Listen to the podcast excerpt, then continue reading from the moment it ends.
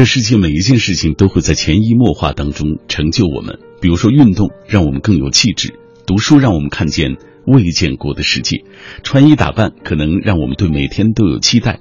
不需要成为别人嘴里的那个人，只愿自己在摩肩接踵的人群当中，不会因为平凡而感到心慌，心里有底气，这个世界不会再有第二个你了。各位，我是小马。每天晚上北京上空的这一段电波里，我都会跟你分享一本新书。今晚我带来的这本是祝勇的作品，叫做《故宫的隐秘角落》。在这本书中，祝勇用诗意的语言、散文的笔法、史学的态度，带我们一起走进普通游客根本无法进入的未开放的区域，比如说武英殿、昭仁殿、寿安宫。包括劝情斋等等，讲述了这些隐秘角落背后不为人知的故事，刻画了在紫禁城出现过又消失了的那些历史人物及其起伏命运。听节目的过程当中，当然也欢迎各位来聊一聊你所了解的故宫。很多朋友都曾经去过故宫啊，故宫里你印象深刻的有哪些？你知道哪些关于故宫的历史典故？大家都可以通过微信、微博来跟我们一起分享。另外，最近这段时间，我们中央人民广播电台正在举行各频率、各档节目的满意度调查，大家可以关注我们文艺之声的微信以及小马读书这个微信来参与。嗯，不是为自己的节目做广告啊，我也是想通过这样的一次调查，来找一找自己节目的差距。所以感谢各位都能够参与，呃，幸运者可以获得我们中央人民广播电台提供的现金大奖。那微信参与的方式是微信公众平台上搜索“小马读书”这几个字的拼音，微博你可以找一找新浪微博中搜索“品味书香”或者是“小马 DJ”，就可以在我们的直播帖之下给我留言。如果你错过收听我们的某一期“品味书香”节目也没关系，可以下载中国广播 app，在这个 app 上可以找到我们。品味书香的往期的回放，好，这里各位正在锁定的是 FM 幺零六点六中央人民广播电台文艺之声，我是小马，马上就和我一起开启今晚的阅读旅程吧。阅读是不分时刻、不分地点的进行时，晨昏或者日暮，车上或是路上，都有此间奥妙。重要的。不是在哪儿读，而是而是开始这段书中的旅程。每晚九点，喧嚣褪去以后，品味书香，分享书里故事，品味书外人生。就在 FM 幺点六点六六点六。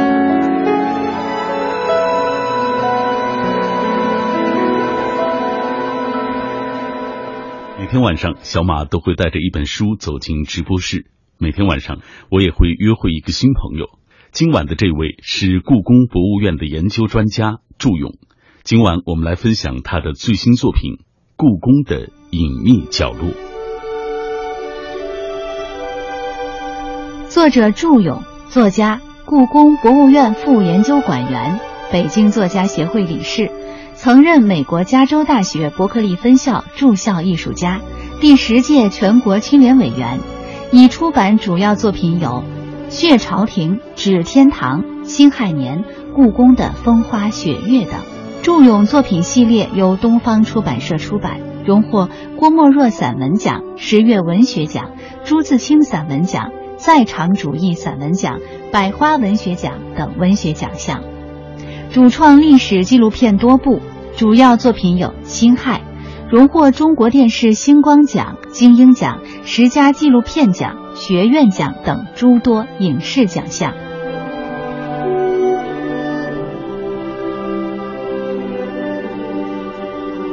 相信电波那端有很多朋友和我一样，我们曾以游客的身份很多次走进过故宫，也被那里华丽的宫殿和奢华的皇家气度所折服。但是要说真正了解故宫有多少，我想很多人也会和我一样摇摇头。对于我们来说，故宫离我们如此近，又如此的遥远。紫禁城初建于明朝，鼎盛于清代。五百年间，它曾是封建皇权的象征，帝王将相的舞台。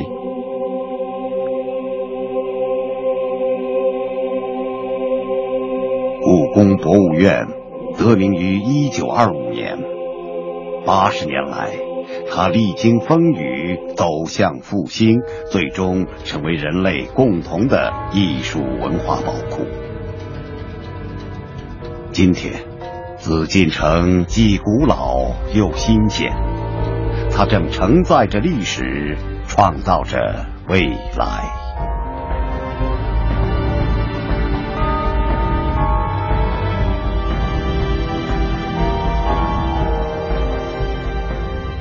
我和祝勇老师的对话是从他的这部新书的书名开始的。为什么叫故宫的隐秘角落？我在想，是指那些故宫未开放的区域吗？因为我知道，好像故宫其实有很多的地方还没有正式的对外开放，它因为办公或者是文物保护的一个需要啊。为什么叫隐秘的角落？嗯，故宫呢，的确是有一部分现在没有完全的开放，就像你说的，这部分呢，也往往比较吸引这个游客的眼球。他们到故宫呢，也是很想去看看这些没开放的地方是什么样的。那我写的这个隐秘角落呢，包括一部分没有开放的这些区域和宫殿，因为观众到不了嘛，所以它到底是有哪些宫殿，背后有哪些故事？那么隐秘角落里面呢，我就想说一下。另外呢，就是这个隐秘角落呢，它不仅仅是这个空间上的一个隐秘角落，我用它来象征我们所不了解的历史。比如说，在某些已经开放的地区，还是有很多我们所不了解的东西在。嗯，哎哎，所以呢，这个隐秘角落呢，它不是那种严格意义上的空间上的一个隐秘角落，我就想的是这这样的两个层次。嗯，各位观众您好，欢迎您来故宫博物院参观。故宫是明清两代的皇宫，又称紫禁城。它建成于公元一四二零年，是世界上现存最大、最完整的古代宫殿建筑群。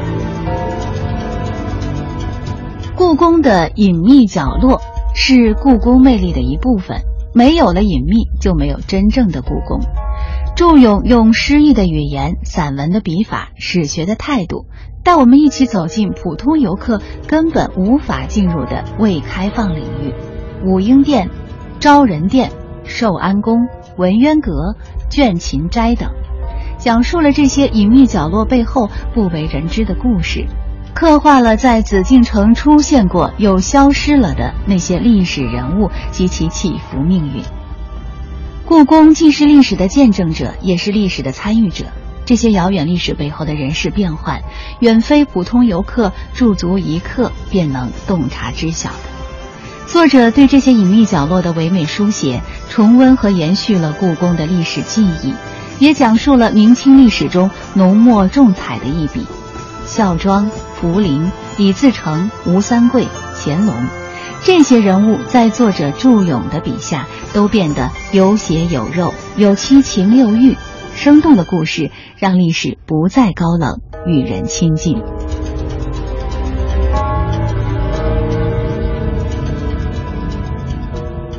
今年其实包括祝勇老师，包括很多的专家学者啊，写过很多有关于故宫的相关的一些研究的著作。但是尽管是这样，我们还是有很大一部分其实是不了解的。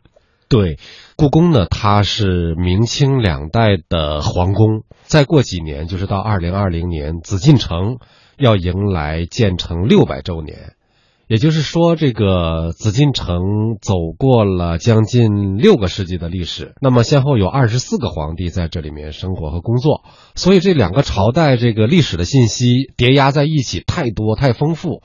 不仅对于这个普通的游客来说，就是历史非常的神秘，紫禁城非常的神秘。实际上，对于我的很多的同事，包括我自己，也有很多需要不断的去揭开的这样的一些历史的秘密。所以，这个紫禁城的神秘性，它的魅力就在于它永远有。揭不完的历史的秘密。嗯，但是我们要告诉各位的是，故宫的隐秘角落，它绝不只是一本学术著作，其实它更像一个历史散文或历史故事。对对对，实际上它还是有一定的学术性，就是我尽可能的想去寻找一些独家的史料，在史料上这个花的功夫也是挺大的。另外呢，在很多地方呢也透露出我自己的一些不敢说思想吧，反正是一些判断或者是一些思考在里面。所以我觉得它多多少少还是有一定的学术性，但是呢，我没有用那一套学术语言去写，而是用一种相对比较文学化的语言，或者说就像你刚才说的，就是讲故事的方式。嗯啊，同样的这些事情，这个会不会讲故事啊？这也是一个我觉得是挺重要的一个事情。现在有这么多的观众和游客、读者这么的关注故宫哈，就觉得在这两方面应该接上头。啊，就是你的讲述、专家的讲述和大众的这种关注的目光应该衔接上，嗯啊，这样才能吸引这个更多的朋友来了解和关注故宫啊。所以，对于普通的读者来说，大家这个读到这本书会觉得很容易就能够读进去，因为它是以历史散文的形式来写，讲故事的方式引人入胜啊，把你带入当时的那个历史情境当中。在写作的过程当中，关于讲故事这个方面，有没有特别考虑过？考虑过，因为这个故事的讲法，我觉得还是挺重要的啊，就跟我们平时聊天儿也是这样。就是我们常说你会不会聊天儿是吧？啊 不会聊天儿的话，那个很重要的事情你也说的枯燥乏味，然后大家也没有什么同兴趣没有兴趣。哎，会聊天儿的话呢，就是一件很小的事情呢，你也会引起很多人的关注啊，引起这个听听者的这个关注。所以呢，这个写作呢，或者是像我写这本书，也是一个聊天儿。所以呢，你会不会讲故事，我觉得特别的重要。你比如说，这个书里面呢有一篇文章，就是寿安宫天堂的拐弯儿。嗯这个文章呢是讲这个康熙和他的皇太子胤禛之间的关系，就是他的儿子之间的关系。这个事情的背后呢，有一个很大的主题，就是封建王朝它是怎么培养接班人的，他的接班人制度。这是一个很大的主题。那如果是我上来我就说，今天我们来讲康熙清王朝是怎么培养接班人，或者他接班人制度是有哪些优点、哪些缺点、哪些弊病，那恐怕没人去听。嗯但是呢，就是用这这样的一个寿安宫的这样的一个视角，就是这个地方呢是胤禛囚禁的一个地方啊，他的两次被废太子都是关在这个地方关在这个地，方如此尊贵的这个出身，如此高贵的血统，他为什么会关在这个地方，成了一个像囚徒一样的？这里面有很多悬念，嗯。所以呢，我就觉得这个讲述的方法特别的重要。下来这几十分钟的时间，我们就要听祝勇老师来给我们讲一讲，嗯啊发生在故宫里的这些隐秘角落发生的故事。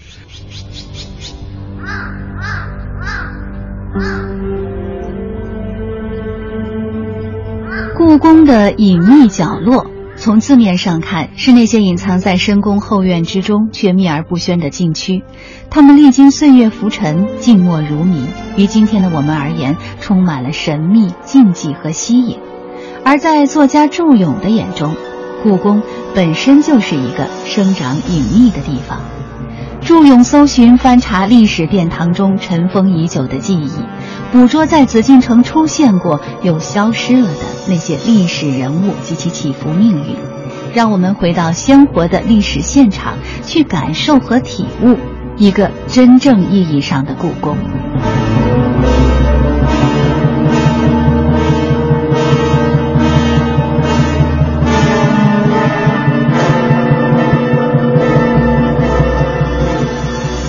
开篇写到的是李自成，这本书就是从武英殿写起的。说这个武英殿，就不能不提这个李自成了。对啊，这个李自成当时是清晨在武英殿登基，好像是到了晚上就把它烧毁了。对对对，啊像《故宫的隐秘角落》这本书开篇就写李自成，因为李自成很容易成为一个盲点啊。刚才我讲是明清六百年，嗯，实际上在明清之间还有一个朝代，就是李自成的这个大顺大顺王朝。大顺王朝，但是这个大顺王朝存存在的时间太短，所以呢，在我们中国的这个历史王朝序列里面没有把它编进去。嗯哎，那么李自成呢，打到北京以后呢，他就进入了紫禁城，所以呢，就是我们经常忽略，就说明清明清，忘了明清中间还有一个李自成。嗯另外呢，就是游客还有读者在这个游故宫的时候呢，也想到的是明朝皇帝、明朝的皇后清朝怎么怎么样，就很少会想到李自成。所以呢，我就想到这个李自成呢是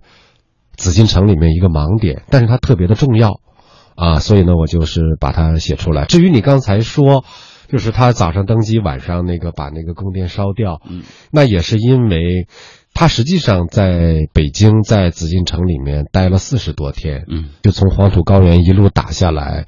然后呢，崇祯皇帝走投无路，到景山上煤山上吊死。嗯，李自成入宫，当时是住在武英殿。那么，因为北方呢又有这个清朝的那个势力要入关，然后李自成呢匆匆忙忙的到山海关去跟这个清兵作战。嗯，然后呢一败涂地，从那个山海关又匆匆忙忙的回到紫禁城。那么这个时候呢？清朝已经像那个清朝的军队已经像潮水一样的那个涌进关内，就追着李自成跑。嗯，李自成呢知道自己这个在北京已经待不稳了，所以呢才有他匆匆忙忙的在紫禁城在武英殿举行了他的那个登基大典，然后呢举行完登基大典，连夜嗯哎就是把这个宫殿想给烧掉，当然烧了一部分。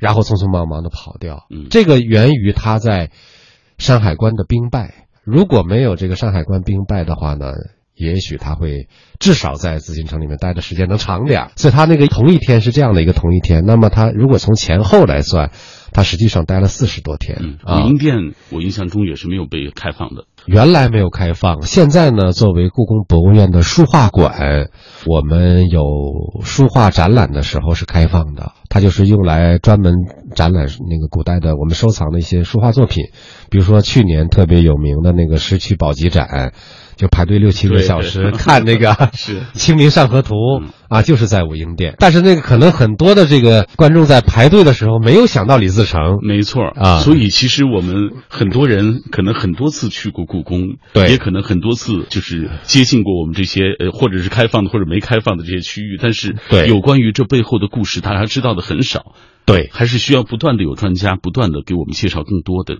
这方面的历史。对对，而且呢，就是用这读者能够接受的这样的方式去讲述，嗯，哎，我觉得就是特别的有意义。啊所以我们今天特别为大家介绍这本书，就是要起到这样一个作用。下一次大家再去的时候，对甭管是不是它开放或者未开放啊，嗯我想嗯您在看的时候，这个心里就有数了。它发生过什么故事，在这里曾经有哪些风起云涌的一些变化，对这些大家心里就有数了。那我们接下来继续按照这个书的体力给大家来介绍介绍。好，说到这个慈宁宫啊，嗯，慈宁宫，很多人就说被打入冷宫的或者退休的一些，嗯大概是妃嫔啊，嗯住在这里，就成了一个类似于有人戏称是老干部的疗对养所一样的。对对对对，慈宁宫呢，原来也是未开放区，去年也就是故宫博物院建院九十周年，那么扩大了开放的面积。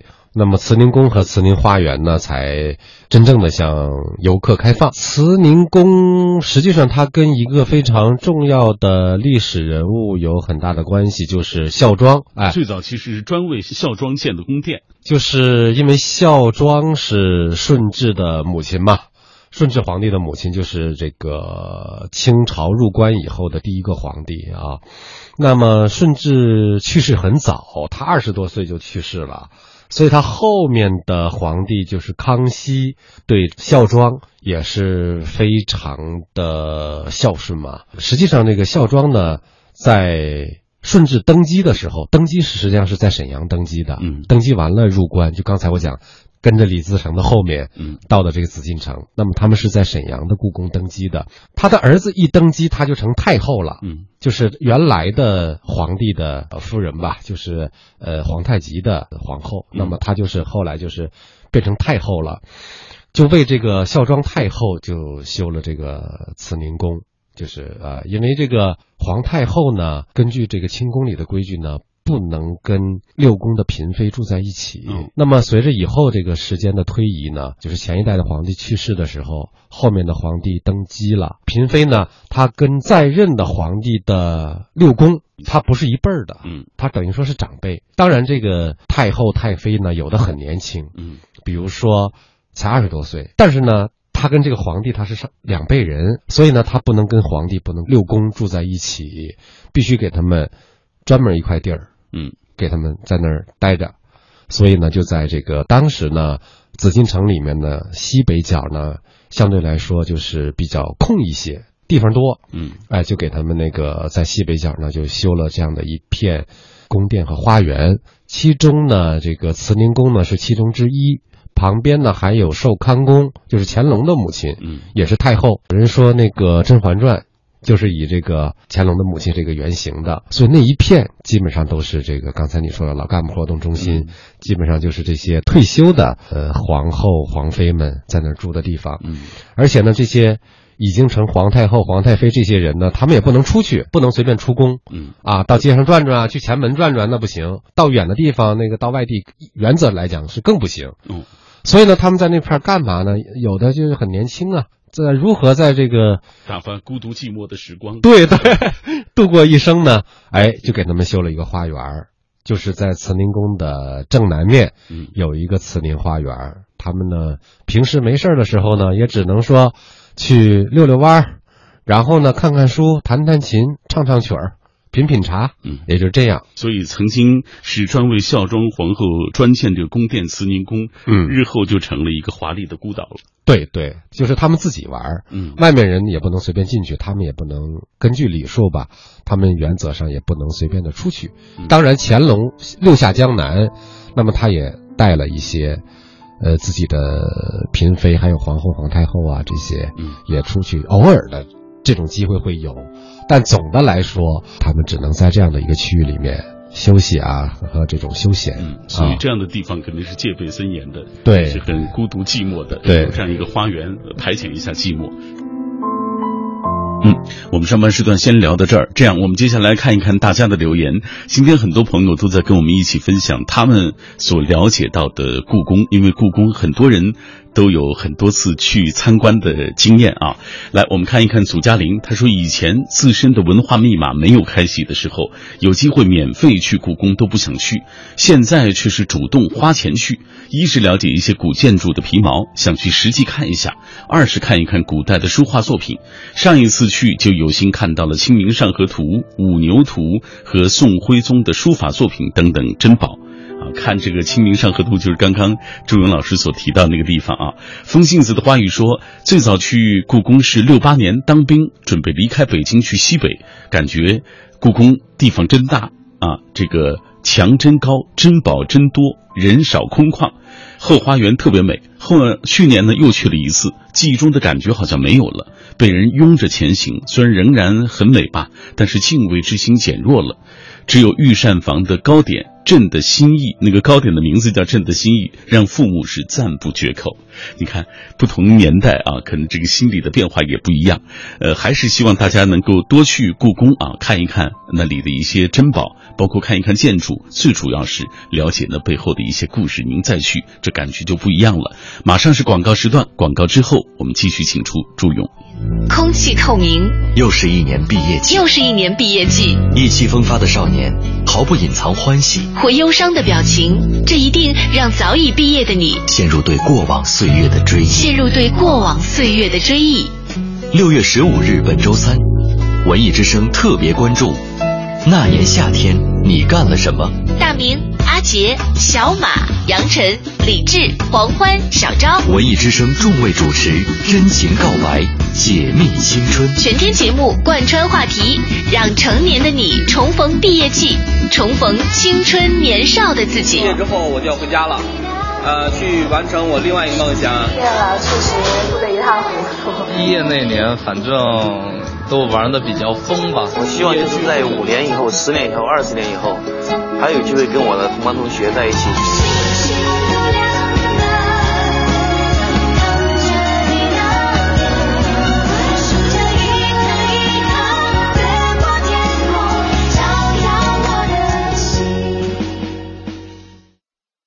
我尝过恋爱的滋味，尝过婚姻的滋味，可是我却从没尝过燕窝的滋味。一路走来，老婆真的很辛苦。燕窝是好东西，让老婆尝尝很有必要。我就送她刘嘉玲同款燕窝燕之屋晚宴。大家好，我是刘嘉玲。女人美丽靠保养，我的秘诀就是燕窝。吃燕窝，我只选燕之屋晚宴。晚宴专线：四零零零零三二三二三，四零零零零三二三二三。文艺之声，FM 一零六点六，交通路况。交通路况这时段来关注明天的出行提示。明天是周三，限行的车牌尾号是四和九，请大家注意遵照执行。受四九限行出行日高峰日的影响啊，预计明天全天市区的整体交通流量都会有所增加，特别是早晚高峰期间，建议大家尽量选择公交或地铁出行。另外，这两天降雨频繁，提示大家出行前及时了解天气情况。之声，FM 一零六点六，天气预报。和小马一起来关注天气。今天夜间雷阵雨转阴，最低气温十八摄氏度。明天白天多云转晴，最高气温三十摄氏度。今天夜间出行还是有雷阵雨，请大家出门要携带好雨具。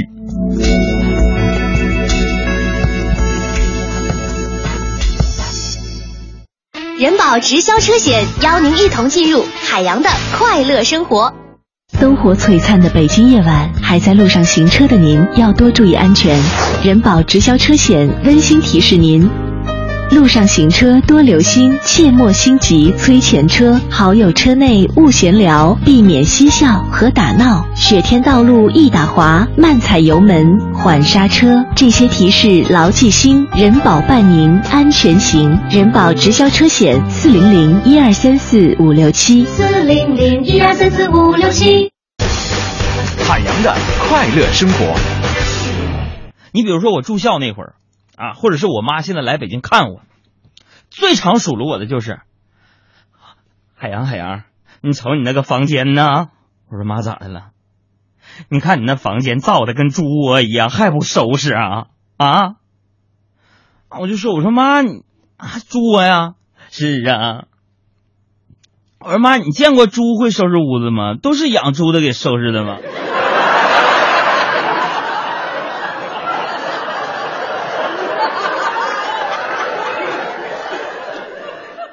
海洋现场秀，海洋 Live Show，文艺之声今晚五点。海洋的快乐生活由人保直销车险独家冠名播出。电话投保就选人保。四零零一二三四五六七。中央人民广播电台文艺之声，FM 一零六点六，生活里的文艺，文艺里的生活。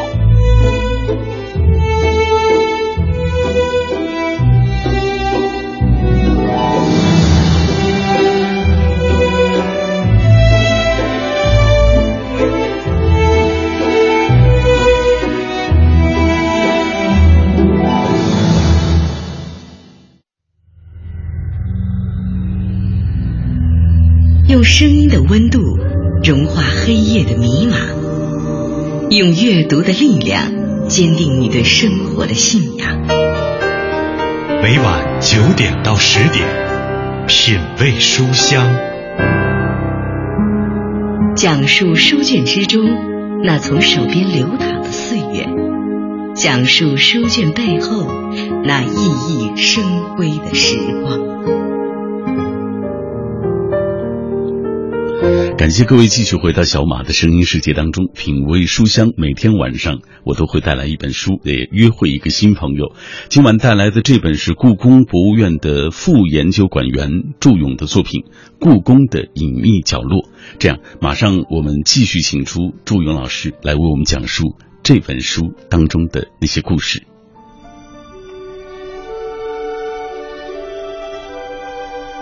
作者祝勇，作家。故宫博物院副研究馆员，北京作家协会理事，曾任美国加州大学伯克利分校驻校艺术家，第十届全国青联委员。已出版主要作品有《血朝廷》《指天堂》《辛亥年》《故宫的风花雪月》等。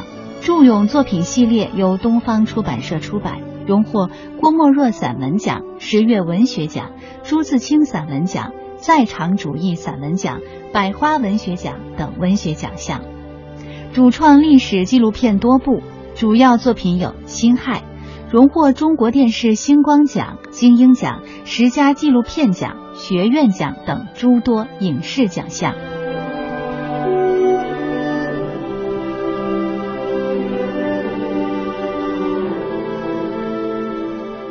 每天晚上我都带来一本书，也约会一个新朋友。我们今天约会的是来自于故宫博物院的研究专家祝勇老师，带来他的这本书叫做《故宫的隐秘角落》。呃，祝勇老师在故宫博物院大概有多少年了？就做这方面的研究。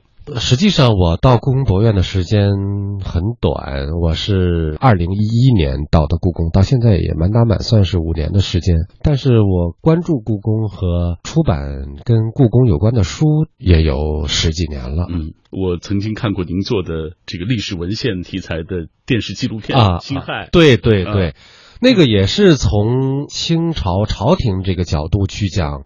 辛亥革命的，实际上也是一本关于故宫的书，因为他是写这个封建王朝的最后的大结局，嗯，最后的这样的一个结尾。所以，尽管写的是故宫的隐秘角落，但是这样的角落里发生的点点滴滴的故事，也是祝勇老师长期以来研究的一个结果。对对，我们接下来继续给大家介绍书里的故事吧。好啊，刚刚咱们说了所谓武英殿啊、慈宁宫，咱们接下来讲一讲这个昭仁殿。嗯，昭仁殿肯定和两个人有关系，一个就是康熙，还有一个就是吴三桂啊。昭仁殿呢，它实际上是在开放区，就在乾清宫的旁边，紧挨着乾清宫。呃，乾清宫是这个开放的游人非常多，因为这个游客从三大殿。呃，往北走过了乾清门就是乾清宫，嗯，呃，很多人趴着窗户往里边看，啊，这个里边的摆设什么那个皇后他们的生活是什么样的啊？但是这个招人店在旁边呢，几乎没有人注意，也没有人知道。实际上，我也找了半天，嗯，有的时候是灯下黑。呃，招人店呢，就是在史料上面有记载，然后它的大概的区域我也可以查到。但是我呢，到这个现场一看，你看，哟，招人店在哪儿呢？还得找。嗯，乾清宫的前面，呃，东侧一个小平房。嗯，啊，紧挨着。啊，后来确定，哦，这就是那个昭仁殿。包括后来我跟那个很多搞历史的一些朋友提到昭仁殿，他们都说，哎呦，昭仁殿在哪儿都不知道。但是呢，就是这样的一个游人如织的这样的一个一个地方吧，的确是这个。跟历史有着非常密切的联系，就是刚才你讲的，就是康熙和吴三桂的关系。那吴三桂呢？那个我们都非常的了解，就是他冲冠一怒为红颜嘛。嗯，他是山海关的总兵。那么在明和清之间呢，山海关它是一道闸嘛，非常重要的一个位置。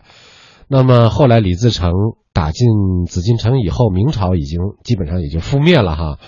那这个时候，吴三桂何去何从？他本来是准备降李自成的，嗯，这个都已经谈妥了。哦，就是因为李自成的部队在北京有一点胡作非为，而且呢是把这个吴三桂的父亲吴襄给抓了，给打得够呛。嗯，呃，他们不是到处勒索财产，去搜刮民女嘛？嗯，所以这个事情呢，把吴三桂弄得挺气愤，然后呢就跟那个李自成翻脸，降清，就是导致李自成这个。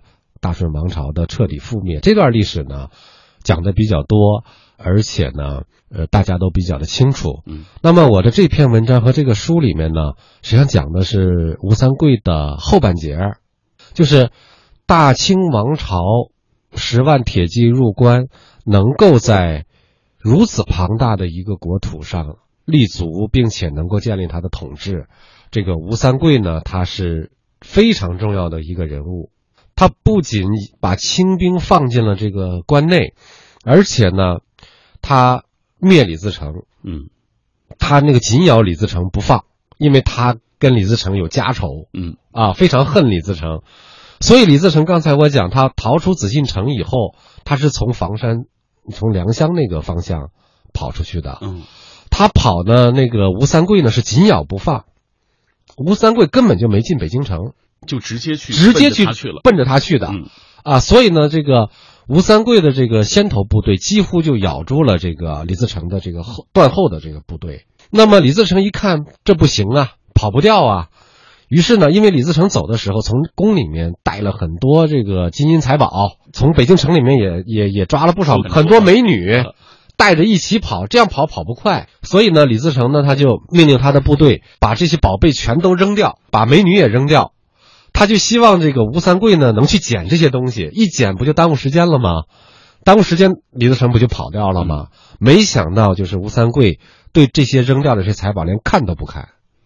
他就就奔着他去，他就要李自成什么都不要。嗯，所以这个，因为他的那个爱妾陈圆圆还被李自成抓着呢。嗯，吴三桂呢就这样摇李自成，最后呢就是一直把李自成逼向绝路。李自成跑回这个黄土高原，立不了足，又去了湖北。嗯，最后在九宫山被杀掉了。哎，所以呢，李自成这股势力被吴三桂彻底平掉。然后呢，这个。明朝包括崇祯这个北京政权，它已经灭亡了。但是明朝还有个首都是南京，陪都是南京，嗯，那儿还一拨人呢。所以呢，他们建立了一个南明政权，想呢就是跟北方的这个清朝的这个政权呢相抗衡，抗衡一下，甚至能够呃恢复山河，哎，收复失地，收复失地 啊。所以呢，这个吴三桂呢，接下来又灭南明，嗯。又把南明给灭了，把南明的最后一个皇帝用弓弦给勒死了。吴三桂呢，他功高盖主，他太厉害了，所以顺治皇帝呢，为了安抚这个吴三桂呢，你得给人家待遇呀，不然的话，你怎么去安顿这这么功高盖主的一个功臣呢？所以呢，就给他一个平西王，就是是那个清朝里面为数很少的不是满族贵族的王爷，就吴三桂。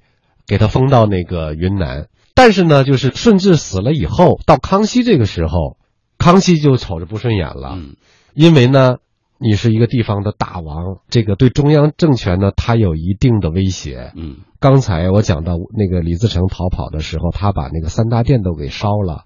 康熙八岁登基，然后呢，十四岁亲政，啊，勤鳌拜什么的，然后呢，这个时候是十八岁，他呢没地方住。不能住在那个就是中轴线上，这些这个高大上的这些建筑都给烧了，还没还没有恢复。嗯，到他这个时候还没恢复，所以呢，就在这旁边这小平房里面，就是这个我说的招人殿里面，就在这个不引人注目的这个招人殿里面呢，他跟这个远在云南的吴三桂进行了一场生死的较量。嗯，就是他要把这个吴三桂给灭了。嗯，啊。所以呢，这个对吴三桂来说呢，这也是一个历史给他的一个悲剧。嗯，他当时清朝需要他，然后呢就给他这个王爷，给他很隆重的这个待遇。但是呢，到了下一朝呢，他就成威胁了。是，那吴三桂心里想，我招谁惹谁了，是吧？所以他又叛变。对他没有办法，他又叛变，然后呢，他又从云南又往回打。又想打回北京，但是呢，中途呢，他这就分崩离析，他就六十多岁就死了，气数已尽，气数已尽就死了。讲的呢，虽然是吴三桂他个人的一个命运的转折，实际上是背后是那一段历史时期非常风起云涌的那一段大的历史。高人殿很多人去过很多次，因为属于开放的嘛。但是谁都没有注意到，原来在那个是相对其他店来说，它是比较小的，也比较对，很小很小。实际上就是一个小平房，那个边上有一圈一圈墙把它给拦住了，所以呢，很多人没有太注意。所以从这个故事我们就能看得出，故宫这些角角落落，它是历史的见证者，也是历史的参与者。对。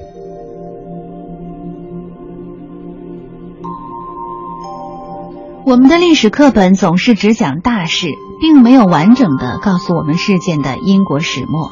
比如李自成清晨登基武英殿，元和傍晚点火焚之；康熙谨慎从政，入住昭仁殿，为何仍遭致吴三桂叛变？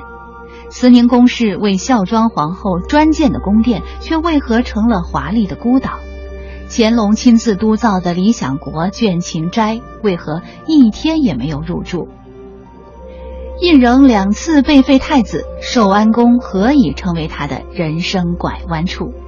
祝勇的这本新书为我们补上了这一课，让我们看到了英雄的李自成，也看到了颓败无力的李自成，让我们看到了康熙作为一个皇帝的威风八面，也看到了他无法笼络住一名大将的悲哀。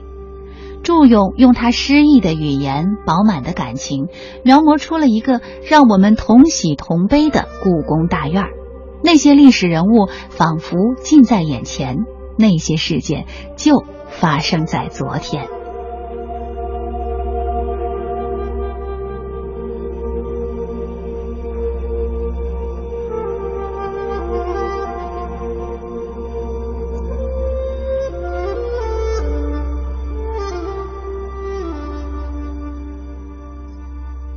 这个六百年的历史的这个沧桑啊，太巨大了，所以那个几乎每一个小小的角落都有很多的故事。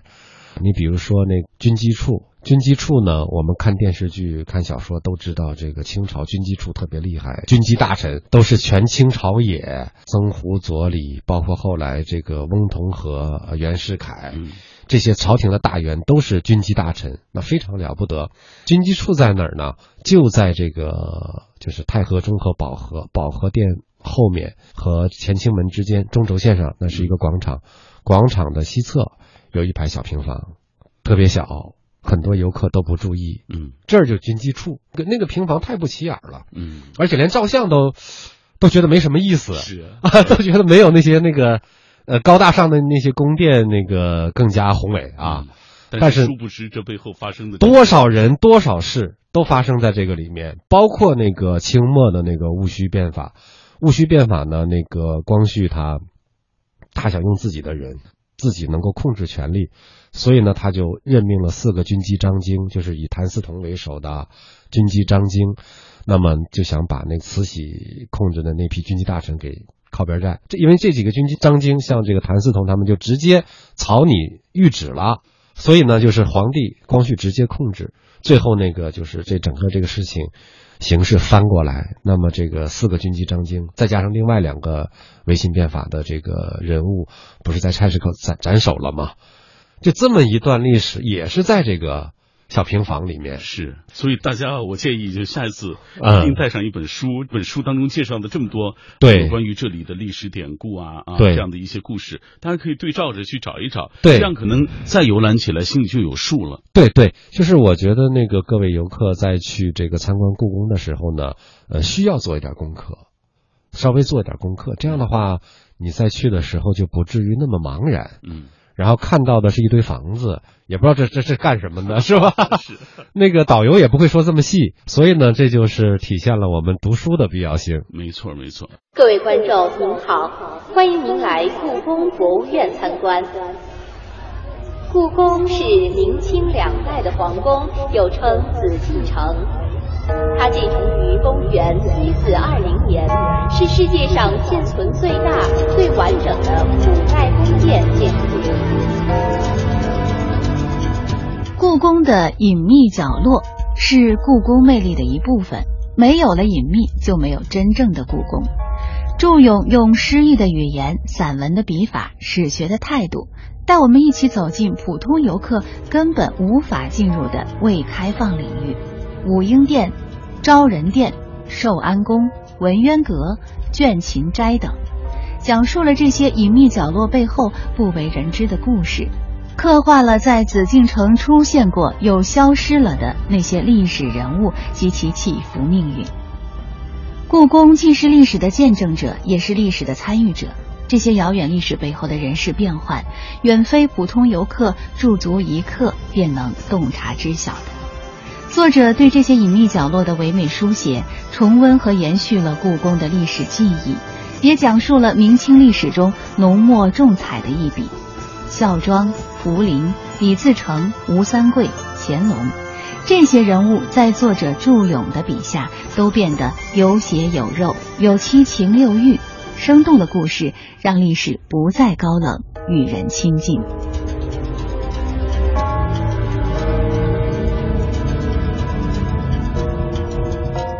那这样，我们接着再再给大家讲一个，好，讲一个，嗯，呃，倦勤斋吧。对，因为这是乾隆他自己所谓督造的一个理想国。对对对，但是好像他自己一天也没入住过。对，倦勤斋呢，呃，是在这个东北部，就是紫禁城的东北角。嗯，呃，刚才我讲了那个慈宁宫和慈宁花园是在西北部，紫禁城的西北部。那这几乎是。对称的这样的一个位置上哈，慈宁宫呢是太后待的地方，那么这个倦勤斋嗯，倦勤斋呢，它实际上是宁寿宫的里面的一个小的宫殿。那么这个宁寿宫呢，是太上皇准备为自己待的地方。乾隆这个登基的时候呢，乾隆大概二十三岁登基，比那个康熙要晚，但他活得长。嗯，康熙在位是六十一年。刚才我讲康熙是八岁登基，活到六十九岁。嗯，所以他在位六十一年。呃，乾隆活活到八十多岁啊，他虽然登基晚，二十三岁登基，但是他活到八十多岁。嗯，所以他想那个自己的这个当皇帝的这个时间绝对不超过康熙。嗯，不超过他的爷爷。因为他非常敬佩他的爷爷啊，所以他自己给自己的规定呢，就是在位最多六十年，嗯，那就是从二十三到八十三吧。那么他实际上没到八十三之前很长时间，他就开始给自己打算，就是说退休以后怎么办？嗯。啊，要选择一个住的地方。对对对，退休以后干什么，在哪儿待着？嗯，想来想去呢，他就在这个东北角就开始给自己打造这个太上皇宫，就是啊宁寿宫。那么这个宁宁寿宫呢，经过一段时间的规划，然后经过一段时间的这个呃施工以后呢，呃建起来了，可以说美轮美奂。呃，实际上这个宁寿宫呢，它就是一个小紫禁城。嗯，它的这个结构吧。跟紫禁城是几乎是一样的，成套城。因为紫禁城的这个大的结构呢是呃前朝后寝，就是前面就是南面是三大殿，是这个朝廷办公的地方。那后寝呢后面是寝宫，就是生活的地方啊，基本上是这样的一个结构。那宁寿宫呢，它在东北角呢，它也是前朝后寝，它前面呢有一些宫殿呢，就是可以举行一些仪式，然后呢谁给他请安。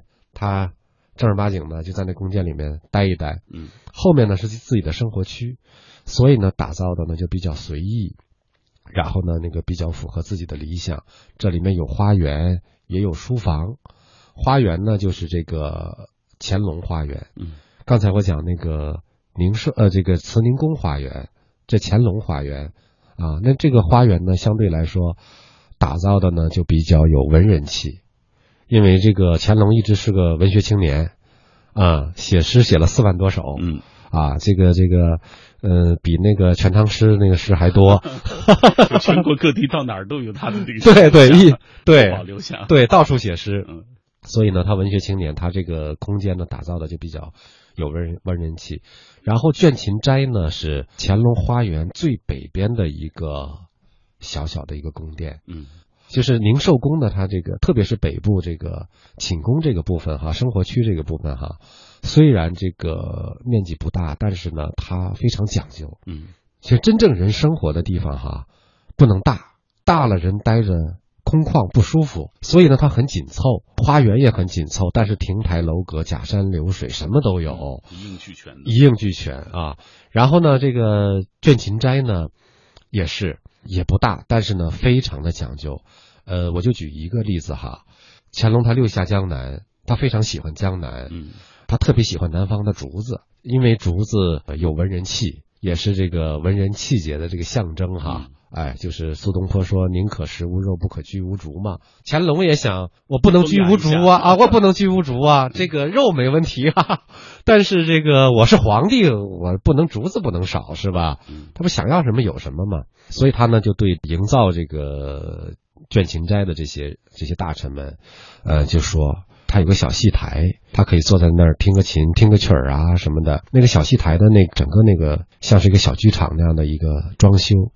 他就提出一个条件，就是必须用竹子，嗯。啊，但是呢，就这么一个简单的一个要求呢，把这个大臣却给难坏了，嗯，因为这个竹子在北方没没法这个存活，也没法保留，因为北方天气干燥啊，如果是种的竹子，它肯定会死的；如果是你把它作为那个家具啊，作为装修啊，它肯定会裂和变形，因为那个时候没有那种。什么高压这种压，像现在的那种设备来，工艺设备啊，它只能是自然的那个状态。所以这个事儿呢，就真的是把这些大臣们给难得够呛，办不到。而且这事儿没法跟皇帝商量，皇帝说的话是没有商量的。你这怎么商量啊？皇帝不管这些，他只要这个这个效果。后来想来想去，哎，他们终于想出了一个办法，就是用木头来做这个竹形，嗯，然后把这个木头化成竹子。所以呢，如果现在去看卷琴斋的话，仍然可以以假乱真，就是几乎看不出来这个竹子是画工画出来的，是用木头来假装的，哦啊，跟真的竹子一模一样。而且它那个竹节和那个竹斑呐，都是不规则的，它不会画成一上下都一样的，就容易看出来，呃，容易看出来，几乎跟那个自然的一模一样。嗯，就这一个细节呢，就可以就是感受到乾隆这个人很讲究，底下的这些工匠呢也是一丝不苟。所以呢，就是紫禁城里面有很多细节，特别多的细节可以看。嗯，呃，但是这个细节呢，一个是你要观察要仔细，另外呢，那还是要对历史多少有一些了解。如果没有了解的话，走马观花，那实际上那个很多历史的细节都流失了。下一次大家再去的时候，带上一本书，对您按照书里这个按图索骥也罢，是按文字索骥也罢啊，这可以去对照着看一看，这样有更深刻的一个体会。对要不然去了多少次，都对跟走马观花的一样。对，然后人家一说什么都不知道，嗯哎，这个没注意，那个没注意啊，非常可惜。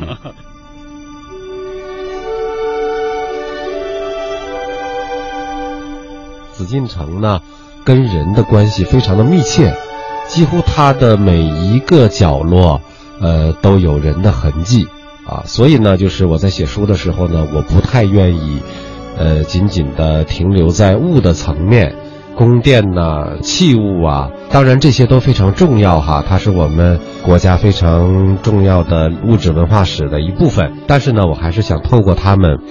来感受人的这个痕迹和人的温度，体会在这里面生活的人的内心、他们的情感还有命运。